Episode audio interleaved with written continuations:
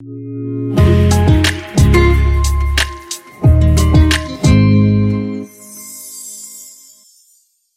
à l'équipe. Vous pouvez vous asseoir certainement. Alors, bienvenue à tous, à ceux qui sont ici en présentiel et ceux qui nous écoutent en ligne. Alors, salutations à vous qui nous écoutez un peu partout dans la francophonie. Eh bien, comme on vous l'a annoncé il y a quelques jours, quelques semaines, euh, on pense, euh, on pense ajouter un autre service de célébration le dimanche matin. Alors, euh, on voudrait, euh, on a besoin pour ça de vraiment, on est tout en train de s'organiser, on est en train de voir toutes les ressources. On aimerait offrir vraiment deux services de célébration avec les mêmes services, les mêmes ministères pour les deux. Donc, on a besoin vraiment d'aide. On a besoin de plusieurs bénévoles. Alors, on aimerait vous encourager euh, de pouvoir, si vous êtes disponible, venir donner un coup de main. Il y a toute la question de la zone enfant, besoin d'aide là, à ce niveau-là. Euh, alors, vous n'avez pas besoin d'être un expert, le matériel est déjà préparé et vous pouvez même être euh, aide. Alors, on va prendre votre aide. C'est le cas de le dire. On a toute une équipe. On a besoin de plusieurs personnes. On a besoin également aussi euh, de l'aide pour la Sainte-Seine, préparer les éléments le dimanche. Comme vous voyez ce matin, on va prendre la Sainte-Seine. On prend la Sainte-Seine une fois par mois, donc ce n'est pas un gros engagement. Euh, et alors, si jamais vous êtes disponible, ce serait vraiment apprécié. Vous puissiez donner un coup de main à ce niveau-là. Une autre chose aussi, on veut vous annoncer, c'est qu'on va commencer prochainement une banque alimentaire. Euh, vous savez qu'il y a des gens ici dans l'Église qui aident différents organismes euh, au niveau des repas et tout ça. Ils aident dans la communauté. Mais euh, on était rendu à la place où on sentait vraiment le besoin de commencer une banque, notre propre banque alimentaire. Alors, on est en train de faire une demande auprès de Moisson Outaouais pour de la nourriture et tout ça. On est en train de s'organiser. Notre frère Dominique King va être responsable de ça. Alors, si vous voulez faire des dons pour ça, dons désignés, alors, euh, c'est Sentier Aide. Faites pas votre paiement ou votre chèque si vous faites un chèque au nom de l'Église de Sentier Aide. Vous faites euh, un chèque au nom de l'Église Le Sentier. Mais sur l'enveloppe, juste écrire euh, pour Sentier Aide et les gens vont comprendre. Eh bien, c'est une grosse journée demain. les élections. Alors, on va justement se courber et demander au Seigneur de bénir notre temps ensemble dans sa parole, mais aussi vraiment que le Seigneur puisse guider dans toute cette décision au pays sur le choix du gouvernement. Prions. Tout d'abord, Seigneur, nous voulons te remercier de tout cœur pour euh, tout ce que tu fais. Merci pour tous les ministères qui existent ici. Merci d'avoir mis à cœur à des pionniers d'implanter une église ici sur Grébert et euh, on veut te louer pour les années, des centaines, des centaines, des milliers même de personnes qui sont venues à toi à travers le ministère de cette église. Et euh, on veut te remercier pour ton Esprit Saint qui nous accompagne. On n'est pas seul, tu es avec nous. C'est ton œuvre, c'est toi qui bâtis ton Église. Alors merci, Seigneur. Eh bien, euh, comme euh, nous voulons te prier pour toutes les équipes ici qui servent, je pense à toute l'équipe à l'audiovisuel, partout, la zone enfant, on te prie que tu puisses susciter des frères et des sœurs au sein de l'Assemblée qui pourront prêter main forte pour ce beau ministère auprès des enfants, la Sainte Seine, tout ce beau travail. Nous voulons prier également euh, pour le gouvernement. Nous sommes rassurés de savoir que tu es souverain, c'est toi qui contrôles tout. Je pense à ce passage qui dit euh, Le cœur du roi est comme un courant d'eau. Tu le diriges où tu veux. Alors, Seigneur, c'est toi qui, euh, es souverain, qui contrôle tout. Nous voulons t'adresser la prière que l'apôtre Paul a faite dans Timothée nous voulons justement te prier euh, pour que nous puissions mener une vie paisible, tranquille, en toute piété, tout respect. afin que, et ça c'est agréable pour toi, Seigneur, afin que nous puissions avoir la liberté, continuer à avoir la liberté de pouvoir propager le beau message de l'Évangile dans notre pays. Merci, Seigneur. Quand on pense à plusieurs pays très hostiles à l'endroit de l'Évangile, mais ici, Seigneur, nous avons cette liberté de pouvoir euh, implanter des églises, répandre ton saint nom. Alors nous te prions que, quel que soit le gouvernement demain qui gagnera les élections, que tu puisses euh, permettre que ton évangile puisse briller, continuer à se répandre et à rayonner à travers tout notre pays. Au nom de Jésus, nous te prions. Amen. Une mère conduisait sa petite fille de 4 ans. Elle était assise dans sa voiture. Alors, elle allait reporter sa petite, euh, porter sa, petite fille de 4 ans à la prématernelle. Et ça donnait qu'elle était médecin, docteur, donc elle avait son stéthoscope juste à côté d'elle, sur le siège avant. Et là, tout d'un coup, elle observe que sa petite fille prend le stéthoscope et commence à, le manipuler, à travailler avec, à le regarder, à l'étudier, tout ça. Ah, la mère était tellement contente. Elle s'est dit, ah, bon sang, se pourrait-il que ma fille suive mes traces et devienne un médecin à son tour? Elle était toute contente, toute excitée. Est-ce que ça se peut que plus tard, elle fasse comme moi et devienne un docteur? Et là, elle regarde la petite fille et la petite fille commence à parler dans le stéthoscope. Bienvenue au McDonald's. Puis-je prendre votre commande, s'il vous plaît? Pas pareil. Grandir, vieillir, grandir. Hein? Eh bien, euh, on s'est probablement tous posé la question un jour ou l'autre, qu'est-ce qu'on ferait plus tard? D'ailleurs, ça me fait penser à ce petit garçon qui demande à son papa, Papa, qu'est-ce que tu vas faire plus tard? Eh bien, c'est bon de se poser la question et de s'arrêter, réfléchir. Et qu'est-ce que, comment, où j'en suis dans ma croissance? Et là, je ne parle pas vraiment de la croissance physique, évidemment, mais je parle de la croissance qui est beaucoup plus importante, cette croissance spirituelle dont parlent les Écritures. Euh, alors, ce matin, c'est ça qu'on veut faire. C'est une saison importante pour notre Église. On est en train d'amorcer l'automne. C'est une nouvelle saison. Tous les ministères recommencent. On a le vent dans les voiles, plein d'enseignements, des cours qui commencent, autant la zone enfant, la jeunesse, euh, les femmes, les hommes, beaucoup de ministères ici. Alors, c'est un temps très approprié pour commencer, pour réfléchir sur notre croissance spirituelle, notre croissance personnelle. Alors, c'est ce qu'on veut regarder euh, ce matin, quelques facteurs sur la croissance spirituelle. On a commencé une série qui s'appelle Ensemble. Et euh, ce matin, on veut s'arrêter justement sur là-dessus, grandir ensemble dans l'Évangile. Moi, je me rappelle quand j'étais jeune, ma mère me demandait de faire certaines choses à la maison, puis des fois, je lançais la serviette pas mal vite. Là. Et ma mère, puis je disais, tu sais, maman, je ne suis pas capable. Je ne suis pas capable, maman. Et là, ma mère, de me dire, euh, Normand, pas capable, n'est pas dans le dictionnaire. Elle me disait ça souvent. Bon, j'ai réalisé en vieillissant un petit peu que ce n'était pas tout à fait vrai, mais j'ai compris qu'elle voulait m'encourager à faire un peu plus d'efforts. Mais moi, je peux vous dire, sans l'ombre d'un doute, que pas capable n'existe pas dans le dictionnaire du ciel. Amen? On est capable de grandir sur le plan spirituel, tout à fait. Euh, en Jésus, la croissance spirituelle est possible car on reçoit une nouvelle nature. Lorsqu'on vient à Jésus-Christ pour recevoir son salut, on ouvre notre cœur, on demande à Jésus-Christ vraiment de nous sauver, de nous accorder le pardon de nos péchés, qu'on reconnaît que Jésus est allé à la croix pour nos péchés et qu'il est le seul moyen d'être sauvé, d'avoir la vie éternelle. Cela signifie à ce moment-là, dès le moment de ta conversion, que ta, vie change. Et c'est l'œuvre de Dieu, ça lorsqu'on soit Jésus-Christ, lorsqu'on est de nouveau, lorsqu'on entre dans le royaume de Dieu, un changement s'opère et se produit dans notre nature fondamentale. On est totalement différent.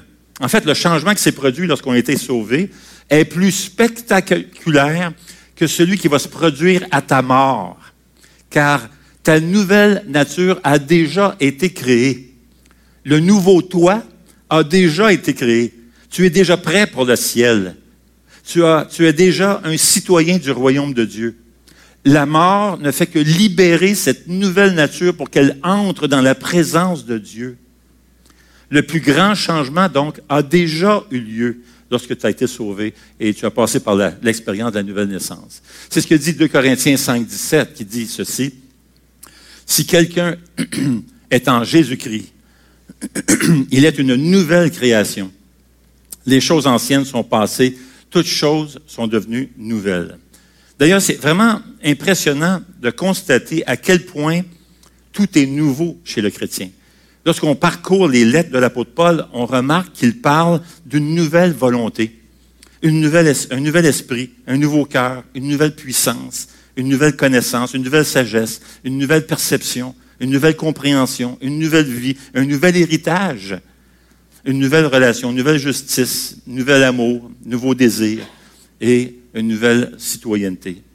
En fait, pour résumer, la Bible, pour emprunter une expression, elle dit une vie nouvelle. La Bible d'ailleurs parle de cette nouvelle identité qu'on reçoit lorsqu'on vient au Seigneur Jésus. Nous avons reçu une nouvelle identité. Par exemple, grâce à Jésus et son sacrifice sur la croix, la Bible déclare maintenant que nous avons été pardonnés par nos de tous nos péchés, réconciliés avec Dieu. Nous sommes déclarés saints devant Dieu. Il y a des gens qui pensent que les saints, c'est ceux qui sont morts. Non. Paul, lorsqu'il écrit à des chrétiens, il les appelle des saints. Tu es saint. Dis-le à ton mari, là. Je suis saint. Hein? Rappelle-toi-en, là. Nous sommes saints devant Dieu, adoptés dans la famille de Dieu, bénis de Dieu, doués par Dieu pour le servir, victorieux. Nous sommes glorifiés même. Et un gros mot important à apprendre lorsqu'on est, on devient chrétien, sanctifié. Sanctifié fait justement allusion à cette croissance du chrétien, qu'il grandit dans le Seigneur. Il devient de plus en plus comme le caractère de Jésus. Et ça, c'est notre prière.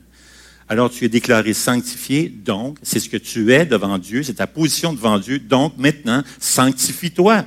Marche comme une personne qui est sanctifiée. Grandis dans le Seigneur. Maintenant, pourquoi la sanctification est importante pour le croyant? Pourquoi c'est si important de grandir dans le Seigneur? C'est parce que la croissance spirituelle met le croyant au bénéfice de la bénédiction de Dieu dans tous les domaines de sa vie. Il en découle une vie réglée et équilibrée, nous dit Galates 5, 19 à 22. Il en découle de la joie. Oui, Jésus parle d'une joie indescriptible, une joie parfaite, une joie abondante. Et c'est ce que nous dit Jean 15, 10 et 11 et Psaume 1, 1 et 2. Il en découle la paix, la tranquillité, le repos, la sécurité. C'est ce que nous disent. Matthieu 11, 29, Philippiens 4, 6 à 9 et Proverbes 29, 25. Il en découle une vie fructueuse qui apporte la satisfaction. Jean 10, 10, Josué 1, 8, Psaume 1, 3. Il en découle le discernement spirituel et la maturité de jugement, nous dit Hébreux 5, 14, 1 Corinthiens 14, 20. Il en découle la constitution d'un trésor dans le ciel, nous disent nous dit Matthieu. C'est imaginer tout ce que vous allez faire, tout ce que vous faites pour Dieu, quelles que soient euh, toutes ces décisions en secret que personne ne connaît que tu as fait au bureau pour avoir une meilleure attitude envers quelqu'un qui t'a confronté, qui a été injuste au bureau envers toi. Toutes ces décisions que tu prends pour honorer Dieu, que ce soit dans ton mariage, que ce soit en éduquant tes enfants, par la façon dont tu vas prendre position devant des décisions que tu vas prendre, la façon que tu, penses, que, tu, tu décides, tu prends des décisions en cherchant à glorifier Dieu. Tout ça, tu es en train de ramasser des récompenses et un trésor dans le ciel, nous dit Jésus-Christ. En plus, le croyant glorifie son Père en manifestant les fruits. Jean 15, 8 et 9 et Colossiens 1, 10. Alors, on est donc capable de grandir dans le Seigneur. Et il y a des avantages à ce souci de notre croissance spirituelle, de grandir dans le Seigneur. Mais c'est quoi la sanctification? Eh bien, la sanctification, c'est une marche de progrès en progrès. Avancer dans notre foi, grandir dans notre foi et chercher à ressembler davantage à Jésus. C'est ce que nous dit 1 Thessaloniciens 4, verset 1. Il dit, Maintenant donc, frères et sœurs, vous avez appris de nous comment vous devez vous conduire et plaire à Dieu. Et c'est ce que vous faites. De même, nous vous le demandons et nous vous y encourageons dans le Seigneur Jésus progresser encore. Alors, quel que soit l'endroit où tu es rendu dans ta vie chrétienne, que ça fasse, que tu viennes de te convertir cette semaine, que tu, que tu t'es converti il y a un an, que tu t'es converti il y a cinq ans, dix ans, vingt ans, trente ans, progresse encore. Il y a du chemin à faire. Un autre passage important aussi dans 2 Pierre 3, 18 qu'on a à l'écran. Grandissez dans la grâce et dans la connaissance de notre Seigneur Jésus. À lui soit la gloire maintenant et pour l'éternité. Maintenant, comment on arrive là? Comment on fait ça? Eh bien, un passage important pour nous qui va nous aider, c'est 1 Pierre chapitre 2. Alors, j'aimerais vous inviter à tourner dans 1 Pierre chapitre 2, si vous avez votre Bible avec vous. Et on va lire les trois premiers versets.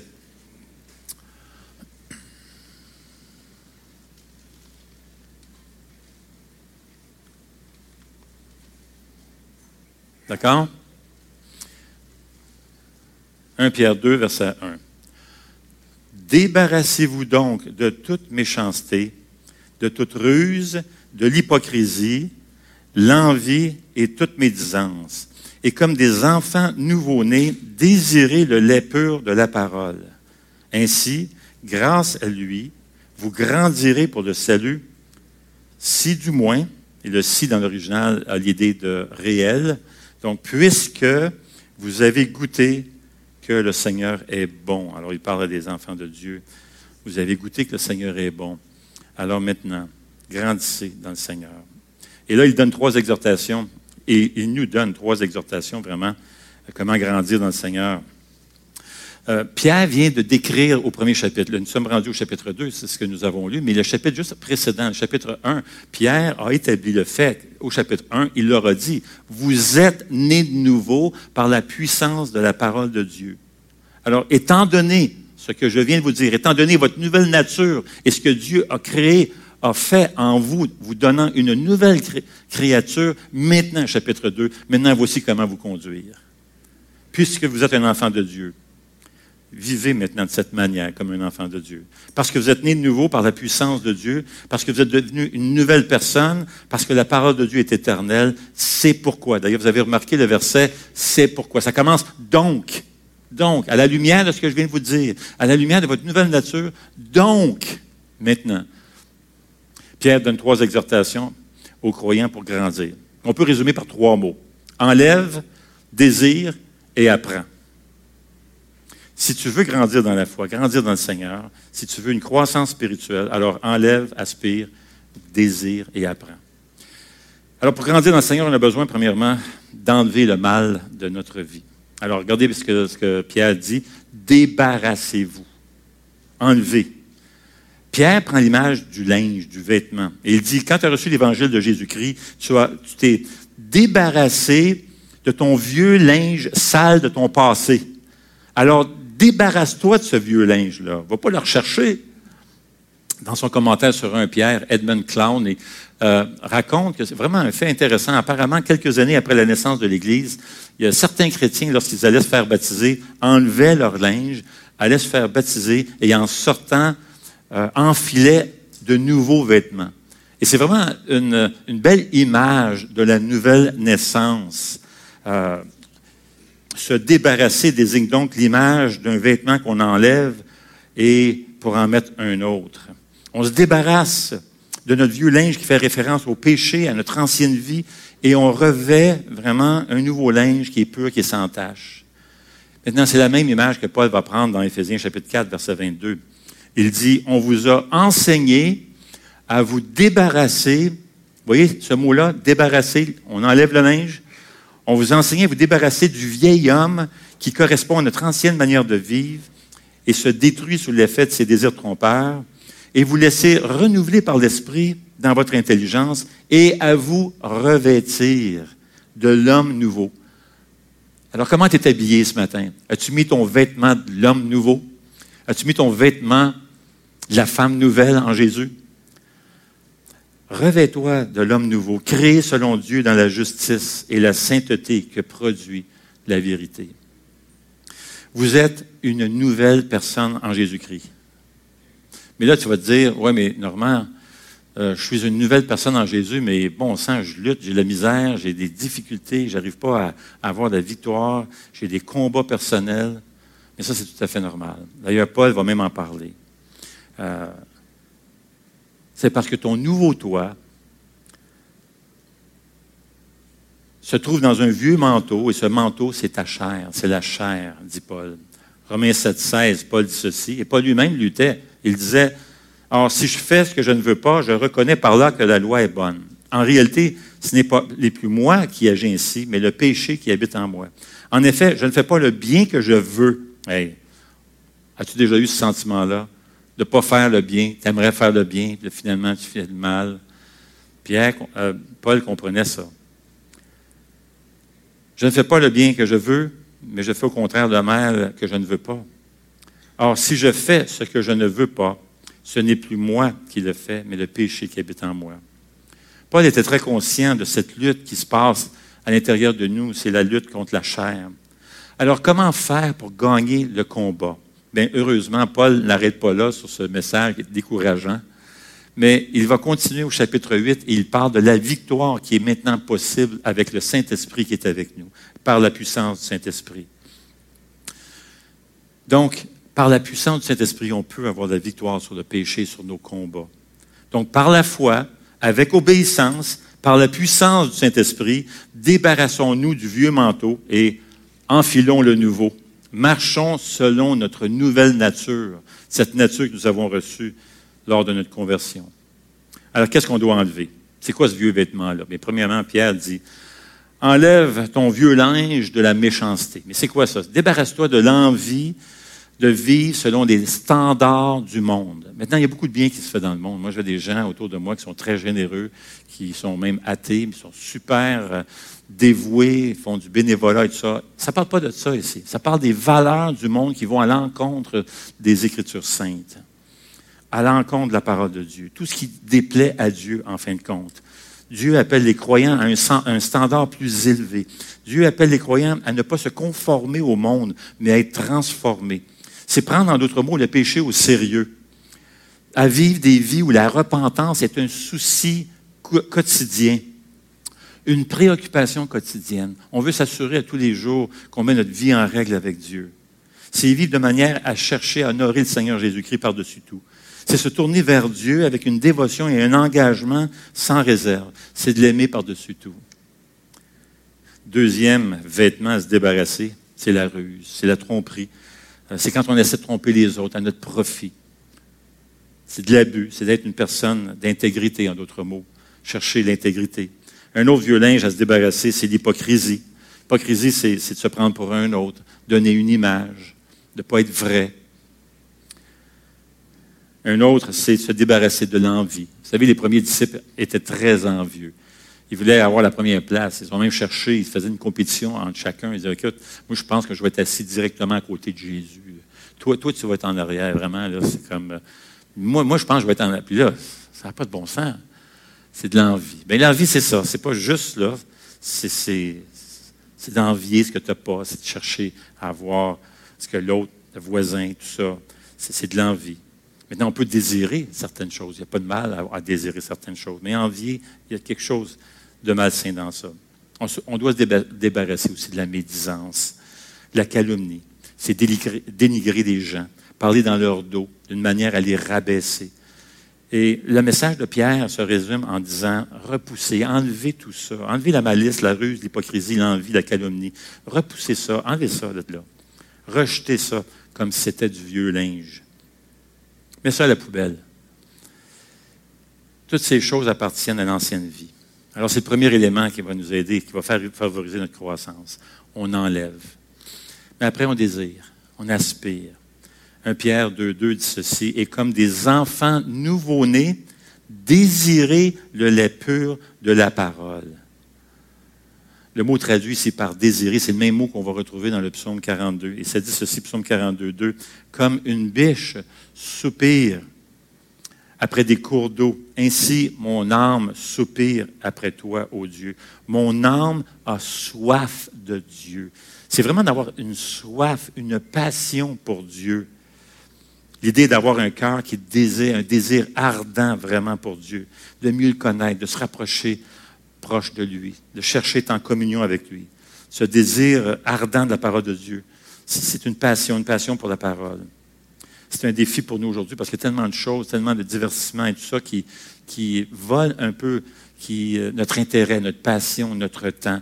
Mais aspirons plus que toute autre chose la présence du Seigneur. Aspirons à sa parole et faisons tout notre possible pour apprendre à mieux le connaître à travers sa parole développons, ça se développe, ça, ce désir ardent de Dieu, de le connaître, d'être passionné par, pour Dieu. Et dès qu'on commence à voir qu'on se refroidit un peu, il y a des frères, des sœurs, des fois, qui me partagent, je perds de l'intérêt. Bien, ensemble, prions ensemble. Va voir un frère, une sœur et prie avec elle, avec humilité. Va voir Dieu avec humilité. Il est premier concerné. Il est le premier concerné à ta relation avec lui.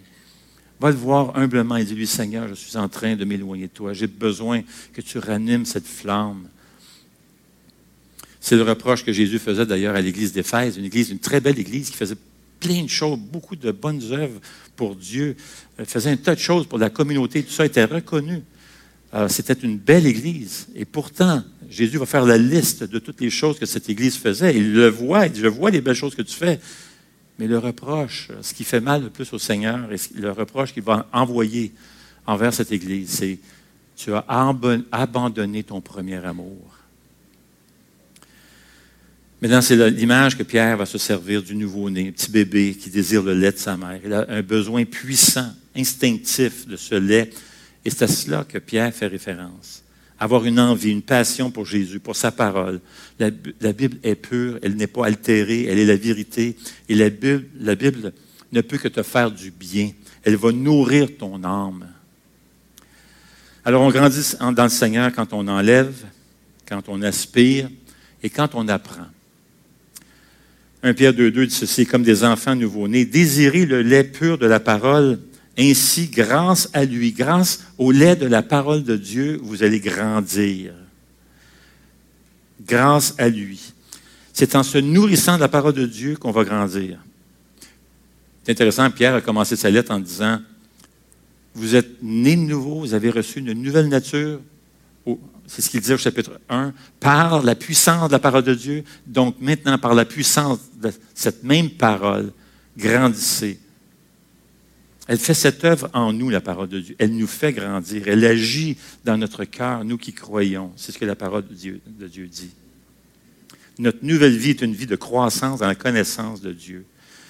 Et c'est ce qui va se produire en nous. Nous allons voir Dieu de plus en plus comme le plus grand, le plus élevé, le plus excellent des trésors du monde.